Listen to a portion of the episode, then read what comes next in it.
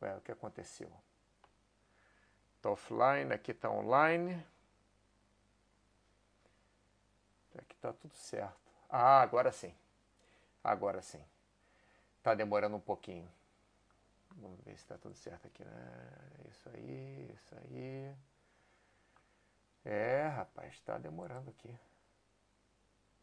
Agora foi. Pronto. Agora está funcionando. Deixa eu só avisar para o pessoal que está que está no ar. Pá, pá, pá, pá, pá, pá. Vamos ver aqui. E funcionando, beleza. Começamos agora. É porque demora um minuto, eu começo normalmente um minuto antes, pessoal.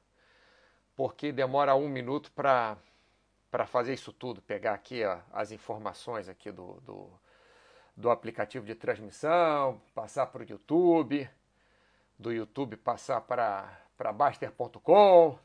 É uma certa. É, um certo trabalho, vamos dizer assim. Esse trabalho demora um minuto.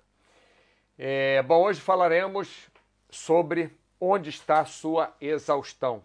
Tema pedido pelo Tiago, Tiago que trabalha conosco na Baster.com, moderador também da Baster.com.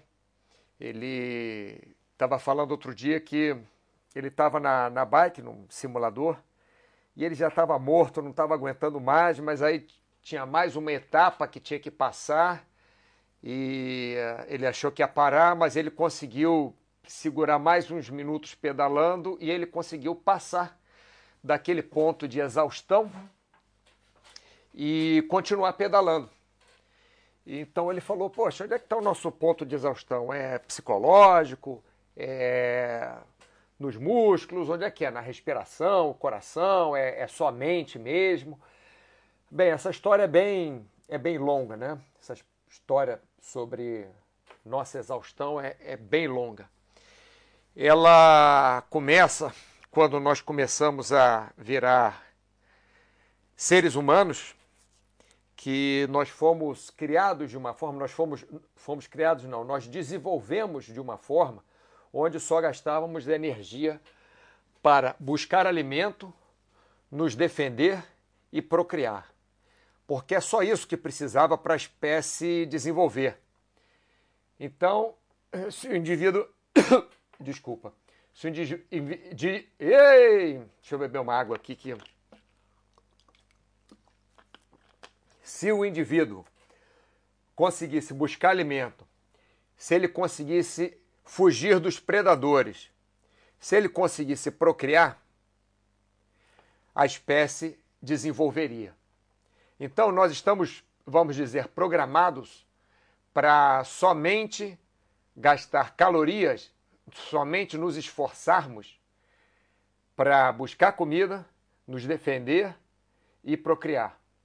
Teoricamente é isso. Só que, logicamente, com a vida moderna, nós sabemos que não é bem assim. Nós temos que trabalhar ao invés de buscar comida, porque o nosso trabalho vai nos dar frutos, nos dar dinheiro para nós comprarmos comida, né? Nos defender também, quer dizer, nós vamos trabalhar para conseguir é, ter uma casa mais segura, colocar uma grade, colocar um alarme, é, proteger nossa, nossa família com seguro de saúde, etc. e tal. E, logicamente, é procriar. Hoje em dia, nem todos querem ter filhos, nem todos querem procriar, mas é, sexo faz parte da nossa, é, do nosso desenvolvimento. Né? Então, o sexo está inerente em nós todos. Lógico, tem gente que prefere não fazer sexo, tem gente que, por algum, alguma limitação física ou psicológica, não pode fazer sexo, mas o sexo está inerente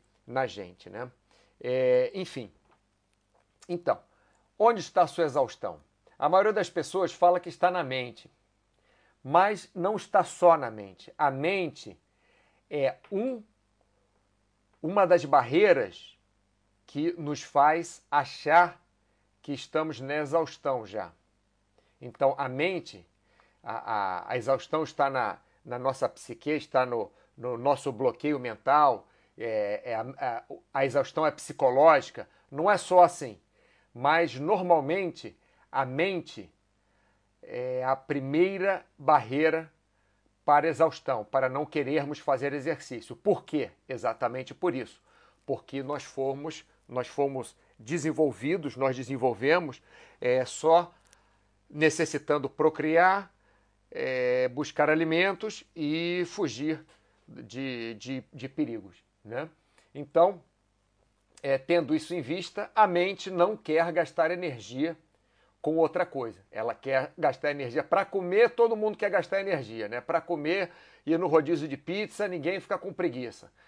Para fazer sexo, depende da situação, né? Mas normalmente as pessoas não têm preguiça. Agora, para fazer exercício, dá uma preguiça desgraçada. Por isso, porque nós fomos, é, nós desenvolvemos com essas, esse, esse, tripé, né, com essas três fontes de gasto de energia. Fontes não, essas três razões para gasto de energia. Agora, existem outros motivos para exaustão também, que são físicos, não são motivos mentais. Primeiro, quando você troca de combustível predominante no seu corpo, é, o que, que é isso? Nós começamos a gastar é, creatina, né? fosfato de creatina e adenosina trifosfato. Esse é o primeiro combustível que a gente começa a gastar. Por exemplo, está deitado ali na cama, dormindo, acordou, tal, vamos levantar para tomar banho. Primeiro combustível é esse, né? Vocês já escutaram falar de creatina, né? Então é isso. Esse combustível está dentro no músculo, está estocado no músculo. O segundo combustível é o glicogênio, né? Entre aspas, açúcar. O glicogênio que a gente também é, tem no músculo e, logicamente, tem açúcar na corrente sanguínea, que aí a gente vai gastando no músculo e vai repondo com o açúcar, açúcar entre aspas, que está na nossa corrente sanguínea quando a gente gasta o glicogênio muscular. E o terceiro tipo de combustível é a gordura. A gordura nós utilizamos sempre, sempre estamos utilizando um pouquinho de gordura.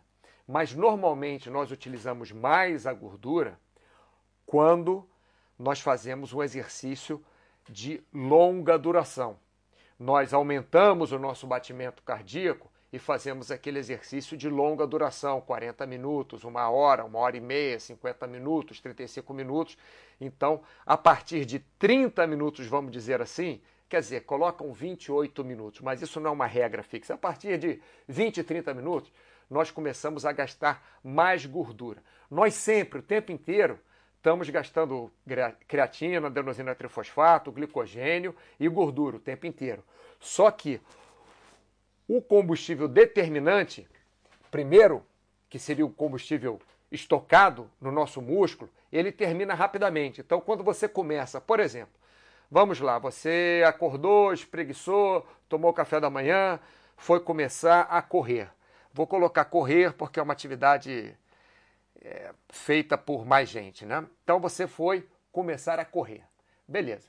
Você começou a correr, você logo nos dois primeiros minutos, você sente uma certa dificuldade. Não é, não é dificuldade de correr, mas a sua respiração ainda está adaptando, seus músculos ainda estão adaptando, você ainda está aquecendo. E nesses dois minutos é quando você está trocando o primeiro combustível ali da adenosina trifosfato e fosfato de creatina é, para o seu glicogênio. Aí, é, mais ou menos, isso demora até uns oito minutos por aí. Né? Depois desses oito minutos, você começa a ter que usar o glicogênio do, do, do sangue para repor. Então, lá pelos 10 minutos, você pode sentir também uma diferençazinha. E perto dos 30 minutos, também é uma outra é, é uma outra barreira.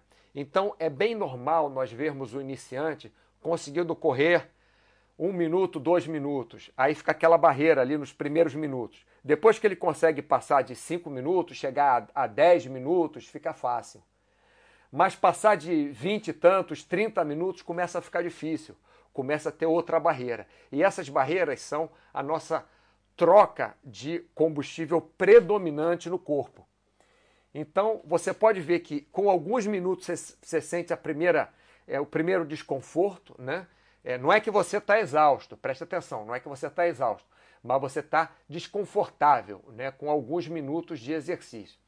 E aí depois, com 20, alguns minutos, 30 minutos, é quando você quer parar também, porque é outra troca de é, combustível principal no seu corpo. Estou falando quando você está correndo, teoricamente, numa velocidade constante, fazendo um exercício constante, tá, pessoal? Que, logicamente, se você ficar alternando o exercício leve com muito pesado, você vai chegar na exaustão em algum momento que você está fazendo o exercício pesado, não o exercício leve, tá? Então, já falei aí dois pontos importantes. O primeiro, da nossa, é, o nosso desenvolvimento como ser humano, que nós só estamos acostumados a gastar energia para buscar alimento, é, fugir de perigo e, e procriar, né? E o outro ponto que é fisiológico, que é a troca de combustível. Então, o primeiro ponto nos dá preguiça de fazer outra coisa, porque nós não queremos fazer exercício. Exercício para quê? A gente vai correr atrás de um, de um animal para comer? Não. A gente vai correr atrás de sexo? Não. A gente vai fugir de alguém? Não. A gente vai fazer exercício só para fazer exercício. Então, nossa mente não, não foi, entre aspas, criada para isso, nos dá preguiça.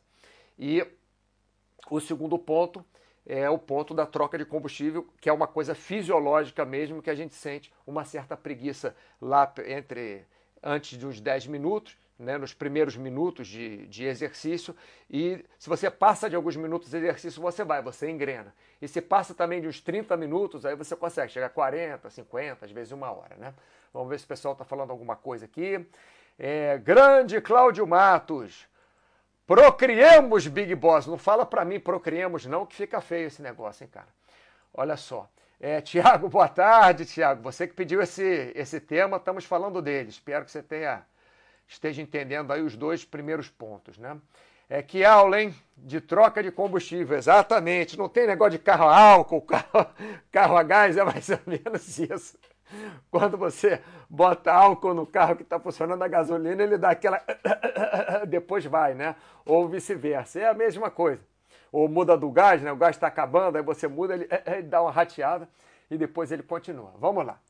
Então, fora isso, esses dois pontos que eu coloquei, que é a nossa primeiro ponto, nossa evolução, segundo ponto, troca de combustível, nós temos quatro pontos básicos para a exaustão na real para exaustão quando você já está, já está acostumado a fazer exercício. Para exaustão quando você eh, não é um iniciante assim que está se acostumando, já está treinado. Então a exaustão pode chegar pela musculatura. Por exemplo, se você pula corda. Você pula corda, um amigo meu falou que era impossível pular 40 minutos de corda porque a panturrilha ia, ia, não ia conseguir aguentar ele tem razão. A maioria das pessoas não aguenta pular 40 minutos de corda seguidos, né? Mas se você pegar, por exemplo, boxers, é, lutadores de boxe que treinam muita corda, muitos deles vão conseguir pular 40 minutos seguidos. Eu tive que pular 40 minutos seguidos, eu fazia boxe há muitos anos, para mostrar para esse meu amigo que é possível. Aí ele, poxa, mas como é que você consegue? Como é que você consegue treinando a musculatura? Desde pequeno, desde moleque, que eu corria na praia, jogava futebol na praia, adolescente comecei a jogar vôlei na praia. Então minha panturrilha é muito forte. Meu músculo da panturrilha é muito forte e muito mais resistente ainda. Então pular corda, como normalmente você entre aspas queima, você utiliza muito o músculo da panturrilha, para mim eu não tinha tanta dificuldade quanto os outros. Eu tinha mais facilidade que as outras pessoas para pular corda, porque meus músculos da panturrilha sempre foram muito bem treinados, porque eu sempre corri na areia, eu sempre fiz esporte na areia, é, futebol, vôlei, é, brincadeira, pique quando era pequeno, na areia. Então meu músculo da panturrilha é bem treinado. Mas uma pessoa, por exemplo, que não está acostumado a correr na areia ou a pular corda, pode ter a sua exaustão muscular. Pode ser que não consiga mais fazer aquele exercício porque o músculo não vai mais, não consegue mais. Por exemplo, eu dei um exemplo meu positivo. Vou dar um exemplo meu negativo. Eu não estou acostumado a pedalar. Era acostumado quando era pequeno. Então, quando eu vou pedalar, por exemplo, hoje em dia, é, fora alguma limitação que dê, uma dor nas costas, uma dor no joelho, o que quer que seja, mas o que me faz parar de pedalar é que o músculo da coxa queima tanto que chega a ficar é, travado. né? chega a travar o músculo da coxa, o quadríceps. Meu, meus quadríceps ficam travados. Eu não tenho problema com respiração, com coração, não tenho problema de mente, de não querer. Simplesmente eu vou pedalando, pedalando, pedalando. Quando eu começo a forçar, minhas coxas não vão mais. Por quê? Porque eu não estou acostumado a pedalar. Né? Agora, é, uma outra coisa que pode acontecer, por exemplo, eu fui correr com, com fui caminhar com uns amigos na praia outro dia. Então, a menina ela está acostumada a fazer musculação. Ela faz exercício de panturrilha, de coxa tal. Mas o que ela não aguentou foi a respiração. Ela caminhava na areia e ela falava: caramba, mas eu estou fazendo muito esforço e não estou saindo do lugar. Então, o que cansou, no caso dela, foi a respiração e o coração. Né? Foi para falar a verdade mais a respiração. Ela tava, ela fala, pô, tô ofegante, tô ofegante aqui, não consigo sair do lugar porque eu piso na areia, a areia afunda e eu não, eu tô caminhando muito pouco, fazendo muito é, exercício para conseguir me deslocar pouco. Então a respiração ela não conseguia nem falar direito. Então no caso dela, que ela tem músculos preparados, a respiração é que pegou. Pode ser também, por exemplo, no caso, o coração. Coração também é um músculo. Os músculos que eu falei aqui são músculos esqueléticos, são, é, é, é, não é músculo cardíaco, né? Coração é músculo cardíaco. Os músculos esqueléticos são os músculos que fazem o nosso movimento, né? Que movimenta o braço, a perna, o movimento consciente. Faz o nosso consci movimento consciente é, dos exercícios, são os músculos esqueléticos. O coração aumenta o batimento ou diminui o batimento por ele mesmo, é uma autorregulagem do coração. Né? Não é você que fala, eu quero agora que o coração bate, bata mais rápido, ou eu quero agora que o coração bata mais devagar. Você pode fazer isso. Você pode pensar alguma coisa que te dê estresse, o coração vai começar a bater mais rápido.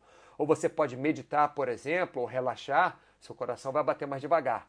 Mas durante o exercício, isso é autorregulável. Durante o exercício, você não manda o coração bater mais rápido ou devagar. Então, dando um terceiro exemplo, eu dei aula para essa mesma menina que no outro dia caminhou na, na praia comigo. E o que aconteceu hoje? O pulso dela foi a 190, não sei quanto. Ela não conseguia mais fazer os exercícios, eu dei um circuito para ela. O que acontece no circuito? Ela fez vários exercícios diferentes. Por exemplo, ela saltitou no, no lugar durante um tempo. Depois, ela foi fazer agachamento durante mais um tempo. Depois, ela foi fazer. É... Qual era o exercício? Era um apoio. Era um apoio qualquer, tipo uma flexão de braço com alguma coisa, durante algum tempo. Depois ela foi fazer abdominal. Então o que acontece? Nos músculos ela não cansou, porque ela ficou trabalhando um, um, um, um grupamento muscular, depois outro grupamento muscular, depois outra, outro grupamento muscular. O que cansou? O que cansou dela foi o coração. Ela falou: meu coração está saindo pela boca. E estava 193, se não me engano, de, de pulsação.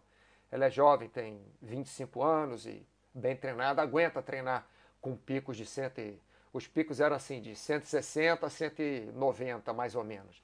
Né? Depois baixava, quando chegava a 130 e tal, 140, a gente voltava com, com estímulo. Né? E normalmente a respiração está ligada com o coração.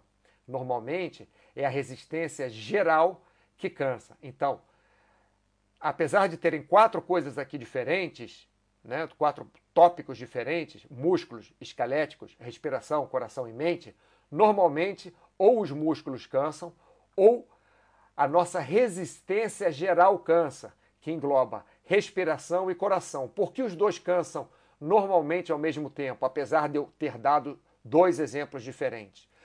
Porque a respiração e o coração trabalham juntos. Você na respiração, você pega o oxigênio do ar, né?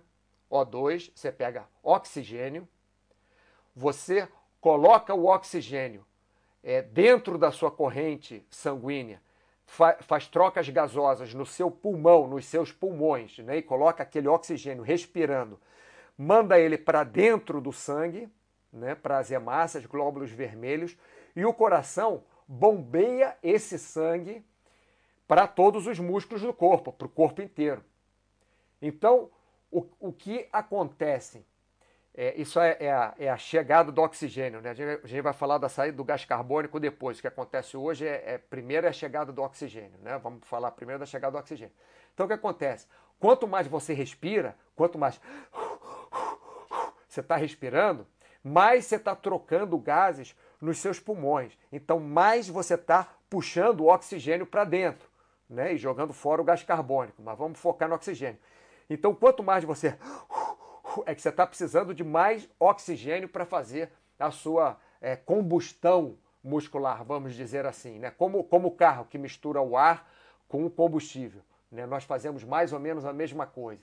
Então, você está respirando lá. Não adianta você respirar assim se o coração não está batendo mais forte e está levando o, o sangue a girar mais rápido, a circular mais rápido no seu corpo com aquele oxigênio todo que você está trocando. Então, normalmente, a respiração e o coração, eles trabalham juntos. Logicamente, você pode subir uma escada e ficar, por exemplo, com a respiração mais ofegante, o coração batendo um pouco menos forte. Ou você pode tomar um susto e seu coração bater muito mais forte e sua respiração não estar tão ofegante. Mas normalmente esses dois aqui trabalham juntos, tá? Vamos ver o que, vocês estão escrevendo aqui. Markup, certa vez tentei mudar o tipo de pisada na corrida para forefoot, pisando com a parte da frente do pé, sim, na ponta do pé. Resultado, quebrou minha panturrilha, exatamente. O que acontece? Você, quando você faz a corrida, o markup só na ponta do, dos pés, você está é, superutilizando as panturrilhas. Você não está dando descanso para a panturrilha. Ao passo que quando você faz a pisada tipo mata-borrão, faz o ataque com calcanhar e, e faz aquele mata-borrão, né? Vai, não é escorregando, mas vai transferindo o peso do seu corpo do calcanhar para o arco plantar, para o meio do pé, para a ponta do pé e dali você faz a sua impulsão com a panturrilha. Dessa forma você vai é, economizar a panturrilha, mas logicamente você com o impacto do calcanhar no chão você pode se machucar. Por isso que nós indicamos você colocar um tênis, é você usar tênis feitos para corrida mesmo, porque esses tênis feitos para corrida, eles amortecem bem, então eles ajudam você a não ter muitos problemas, como canelite, como é, enfim, algum, algum outro problema por impacto, dor no joelho, dor no quadril, é, dor no tornozelo, né? É, mas é isso que acontece mesmo, markup. Cláudio Matos, Mauro, esse tempo de troca de combustível que você falou, que você citou, é padrão no tempo ou oscila de acordo com a intensidade do exercício, tipo pular corda em relação é, pilates. É, ele vai oscilar. Por que, que ele vai oscilar? Porque dependendo do exercício que você faça, por exemplo, quando você faz musculação, você precisa muito mais de glicogênio muscular do que você precisa é, de, de gordura.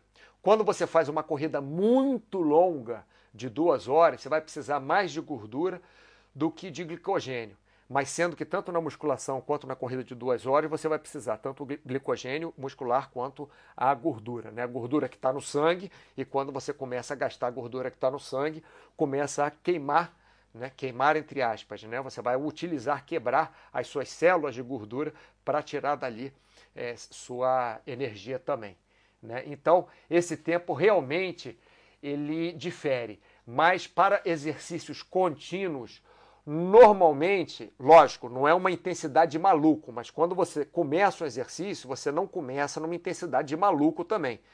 Eu falo intensidade de maluco porque você está sendo maluco. Se você acordou na, da cama, por exemplo, acordou na cama, é, espreguiçou, abriu, botou o tênis, a, o short, abriu a porta de casa e vai fazer 400 metros na maior velocidade que você conseguir.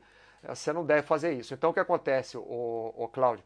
Você normalmente faz no aquecimento isso. Se não é, você faz o aquecimento antes dos tiros. Se é um exercício constante, ou se é um circuito de musculação, ou se é um, um como é que eu vou falar? É uma corrida, uma pedalada, o que, o que seja constante, aí sim esta troca de combustível é mais ou menos ali perto dos 10 minutos e mais ou menos perto dos 30 minutos. Mais ou menos isso, tá? É, Tiago, Mauro, às vezes quando estou forçando bastante, me dá ânsia e enjoo. A musculatura nem sente tanto, mas dá esse mal-estar. Isso era coisa psicológica? Tiago, isso é o seguinte. Como eu falei lá no começo, é... nós fomos desenvolvidos para só gastar calorias. Desculpa, pessoal, tá voltando, mas é importante vocês escutarem isso, que o ponto que o Tiago colocou é muito importante.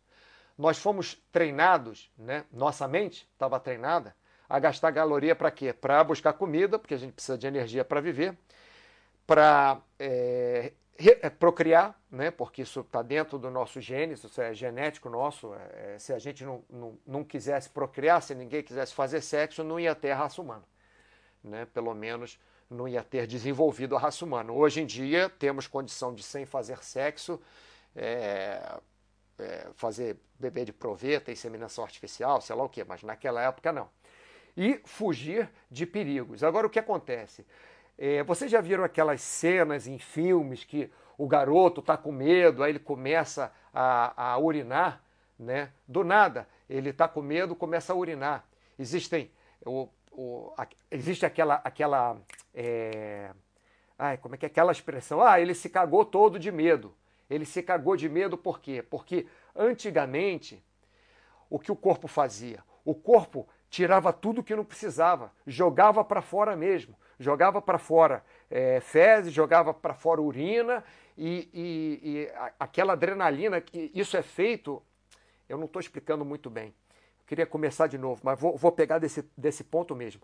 Isso é feito pela adrenalina que é gerada quando a gente está com medo. Então, por exemplo, se você vê é, passa por uma situação de, de assalto, uma situação de gente correndo atrás de você para te bater, o que quer que seja, Pode ser que você correndo, você se cague, sim, pode ser que você se mije, sim, e o coração ficar batendo muito mais forte do que o normal, porque é uma descarga de adrenalina. Isso aí é o corpo é, se preparando ou para é, é, é, fly or como é que é fly or fight, né? Que eles chamam em inglês, fly or fight. Ou você vai é, fugir ou você vai lutar. E para isso você não, não, não precisa ter mais peso no seu corpo por razões do nosso cérebro que eu não entendo até hoje, né? Tem muita gente que explica, mas eu particularmente não entendo até hoje. Por muitas razões, você começa a liberar o intestino e você começa a liberar é, é, sua bexiga, né? Então, quando você fica enjoado, ainda é uma ligação do esforço que você está fazendo isso na minha forma de pensar, tá? Minha forma que eu digo, Mauro Jasmin. Isso aqui eu não li em lugar nenhum.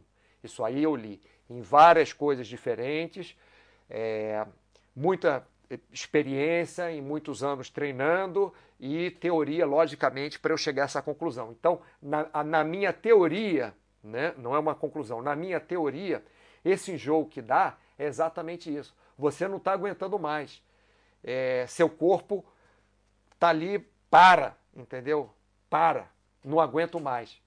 De você ficar com vontade de é, é, urinar, como tem nos filmes, ou de evacuar, isso aí é o medo. Mas o enjoo é o corpo pedindo para você parar. Porque você não está fugindo de ninguém, você não está faltando comida, não está nada, então o enjoo pede para parar. Mas o enjoo pode pedir para parar também se faltar comida. Eu falei, ah, não está faltando comida para você, mas o enjoo pode parar também. Isso daí, pessoal, é mente, mas não é, é racional, tá? Isso não é racional. Não é racional. Isso aqui é mente, a nossa mente, nossa, nossa psique, nosso reflexo nervoso. Não sei por onde vai por aí, mas não é racional. Você às vezes faz muito exercício, o que acontece? Seu corpo começa a ficar fraco, começa a baixar a pressão. Você começa a suar frio, você começa a enjoar começa a juntar tudo ao mesmo tempo. Então, tudo isso que eu falei, relacionado ao que o Tiago perguntou do enjoo, tudo isso são relações, é, são reações, perdão, relações não, são reações da nossa cabeça, são reações neurológicas, são reações fisiológicas. Isso aí não é coisa que você normalmente controla. O que você controla é que se o seu corpo está ficando fraco, você come alguma coisa e aí você não, não vai ter enjoo. No caso do enjoo ser pela falta de alimento, ou enjoo ser pela falta de sal, ou é, sais, né? sais minerais que eu estou querendo falar, não é sal de cozinha.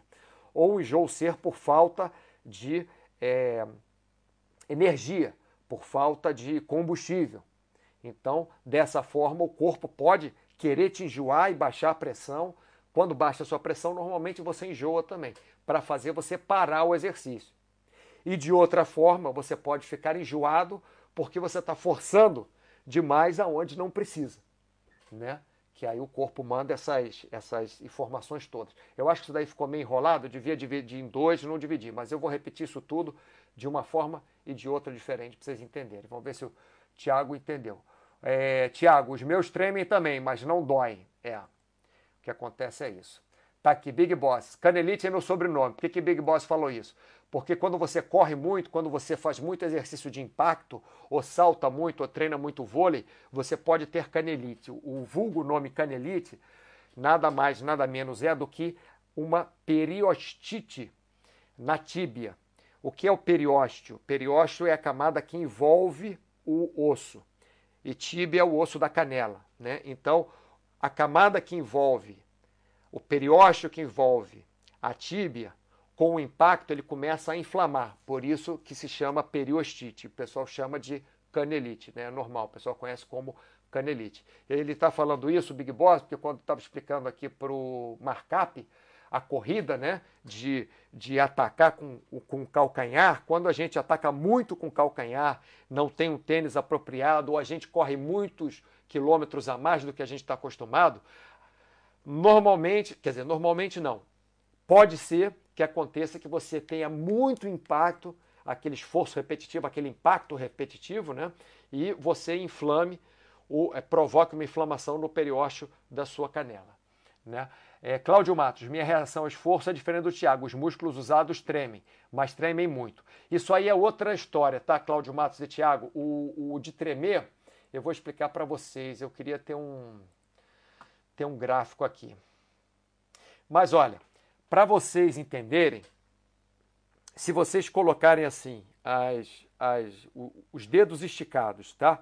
Ponta do dedo com ponta do dedo em casa, podem, podem fazer isso. Ponta do dedo com ponta do dedo, né? O dedo que vai encostar é o dedo maior, né? É o, o, o dedo médio.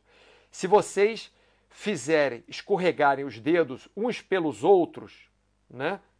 Colocando assim, primeiro o dedo da mão esquerda, depois o dedo da mão direita, depois o dedo da mão esquerda, depois o dedo da mão direita, depois o dedo da mão esquerda, depois o dedo da mão direita, esquerda, assim vai.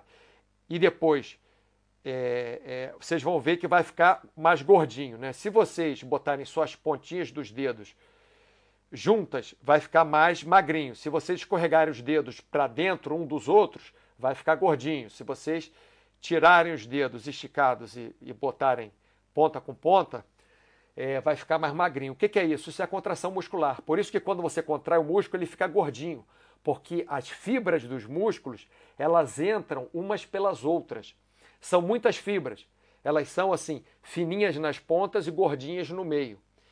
É, então, onde fica um gordinho de uma, de uma fibra, fica o magrinho de outra fibra. Onde fica o, o, gordinho dessa outra fibra que tinha o magrinho, fica o magrinho da outra fibra que tinha o gordinho. Então, quando fica elas, elas escorregam umas pelas outras, ficam todos os gordinhos juntos, então o músculo fica mais curto né? e mais é, e mais volumoso. Ele fica mais gordinho e fica mais curto. Essa é a contração muscular. E quando você relaxa, né, quando você relaxa, o que acontece? Ele fica menos gordinho e ele fica mais esticado. Só que as pessoas pensam que você precisa só de combustível para você fazer a contração. Mas não. Você precisa de combustível para você relaxar a musculatura também. Então o que acontece? Quando falta combustível, falta tanto para você contrair quanto para você relaxar. Por isso que às vezes dá cãibra. Não estou falando que cãibra seja somente isso. Mas às vezes a cãibra é porque você contrai muito e falta combustível para você relaxar, porque você precisa combustível também, você precisa fazer reação química para você relaxar o seu, o, o seu, a sua musculatura. Né? Então o que acontece? Quando você treme, é que você está fazendo força Por exemplo, fazendo uma rosca bíceps, vamos colocar para ficar mais fácil. Você faz uma, duas, faz dez, faz quinze, aí na décima sexta você quer levantar o peso, começou a tremer. Né? Por que começou a tremer? Porque não está chegando combustível suficiente ao mesmo tempo que está chegando combustível, é o tempo que você está contraindo. Então, chega combustível, não chega combustível, chega, não chega. Aí você está tremendo. E quando você desce, a mesma coisa. Você desce tremendo também o braço, mesmo quando você desce, a menos que você solte o peso, né? Por quê? Porque é a mesma coisa. Para você relaxar, chega combustível ou não chega combustível? Chega combustível ou não chega combustível? Isso acontece quando você está pedalando também, no caso do Tiago, por exemplo, está subindo uma ladeira, está subindo, está subindo está faltando combustível, está queimando a coxa. Daqui a pouco começa a faltar combustível, começa a tremer. Começa o músculo a não funcionar direito. Por quê? Porque não tem combustível suficiente. Fora isso, ainda tem aquela sensação que dá que é efeito do ácido lático no, na nossa musculatura, né? não são os cristais que formam no dia seguinte, mas o, o, o, o efeito do ácido lático é que você sente como se estivesse queimando a musculatura. Então o corpo quer parar também. O que acontece? Ele fica querendo, ele fica brigando para contrair, para relaxar, contrair, relaxar, contrair, relaxar. Aí a musculatura treme. Legal? Vamos lá, Tiago. Entendi sim, Mauro. Coisa da parte mental. Por isso o preparo psicológico é importante aos atletas. É mais ou menos. O que eu estou falando aqui é mais na parte de fisiologia, tá? Grande Mauro, entendi também. Obrigado. É... Olha só, Tiago e Cláudio, não é só o, o treinamento. Treinamento eu vou entrar agora, o treinamento psicológico eu vou entrar agora. É, isso acontece pela, é, é, o, pelo próprio metabolismo. Tá? Por exemplo, tremer acontece pelo metabolismo. Você não pode falar para a perna, para de tremer. Ela só vai parar de tremer quando você realmente treinar mais e você conseguir sim ter uma performance melhor. Aí a sua perna vai parar de tremer. Quando você faz rosca bíceps, depois de dois meses, que você já aumentou o peso, já está mais acostumado, já está acostumado com aquele peso, aí sim você vai conseguir fazer, talvez sem, sem tremer. Mas se você colocar mais peso para fazer o mesmo número de repetições, você em alguma hora vai tremer, se você chegar à exaustão. Por quê? Porque o corpo, isso é um reflexo do corpo. Tá? Agora eu vou falar separadamente da parte mental. O que acontece é o seguinte, pessoal. Deixa eu beber uma água que isso daí vai dar problema quando eu falar. Peraí. Deixa eu ver aqui o seguinte. Segundo. É, bom, é, o que acontece é o seguinte. É, o pessoal botou na cabeça que o que a sua exaustão é só mental, que é só psicológico. Mas não é. Eu vou provar agora que não é. É, o corpo quer que você pare, beleza. Você tem que lutar contra o corpo, beleza? Lutar contra a mente. Não, não posso parar. O corpo está querendo me deixar enjoado para eu parar. O corpo está baixando minha pressão para eu parar. Então vou comer aqui uma, uma é, goiabinha, vou comer aqui um, uma paçoca para eu ter energia. O corpo não vai ter desculpa de parar. Eu vou pedalar, eu vou pedalar, eu vou pedalar, beleza. Mas chega uma hora que você querendo ou não querendo, você para. É, você tem um treinamento psicológico até um certo ponto. E existe um perigo. Quando você treina psicologicamente muito bem, quando você é aquele cara que vai mesmo até o final, até exaustão no treino, até não aguentar mais, como eu normalmente fazia, Hoje em dia não faço muito porque não tenho mais condição. Eu tenho, hoje em dia eu tenho limitações físicas e psicológicas que eu não falei até agora, tá? Mas todos nós temos, todos nós temos limitações físicas e todos nós temos limitações psicológicas. Legal? Todos nós temos. A limitação física pode ser por algum problema articular, a limitação psicológica pode ser por alguma crise de pânico que te dá quando você começa a respirar é, mais forte, né? É, a sua frequência respiratória começa a aumentar, aí você acha que não vai conseguir respirar, te dá pânico, pode ser isso, ou pode ser simplesmente uma limitação física de você não conseguir levantar 500 quilos no levantamento de terra. Ou pode ser uma limitação psicológica que você vê que você vai morrer, que você vai desmaiar. E você pode até desmaiar mesmo em alguma prova. Né? Tem aquela prova da maratona que é clássica, que a mulher chegou, é, não lembro o nome da atleta, que ela chegou ali com se arrastando né, e cruzou a faixa de chegada da maratona se arrastando. Parece que ela teve uma M... parece que ela teve até um AVC, né? E estava e tava caminhando ali para chegar. Aquilo ali não é uma limitação. Ela chegou no, no, máximo dela, o corpo dela não deu, não adianta ela querer ir mais. Ela quis ir mais, mas não conseguiu correr, conseguiu só se arrastar. Então, existe sim limitação física e limitação psicológica. Mas, só um segundo. A limitação não está só na mente, pessoal.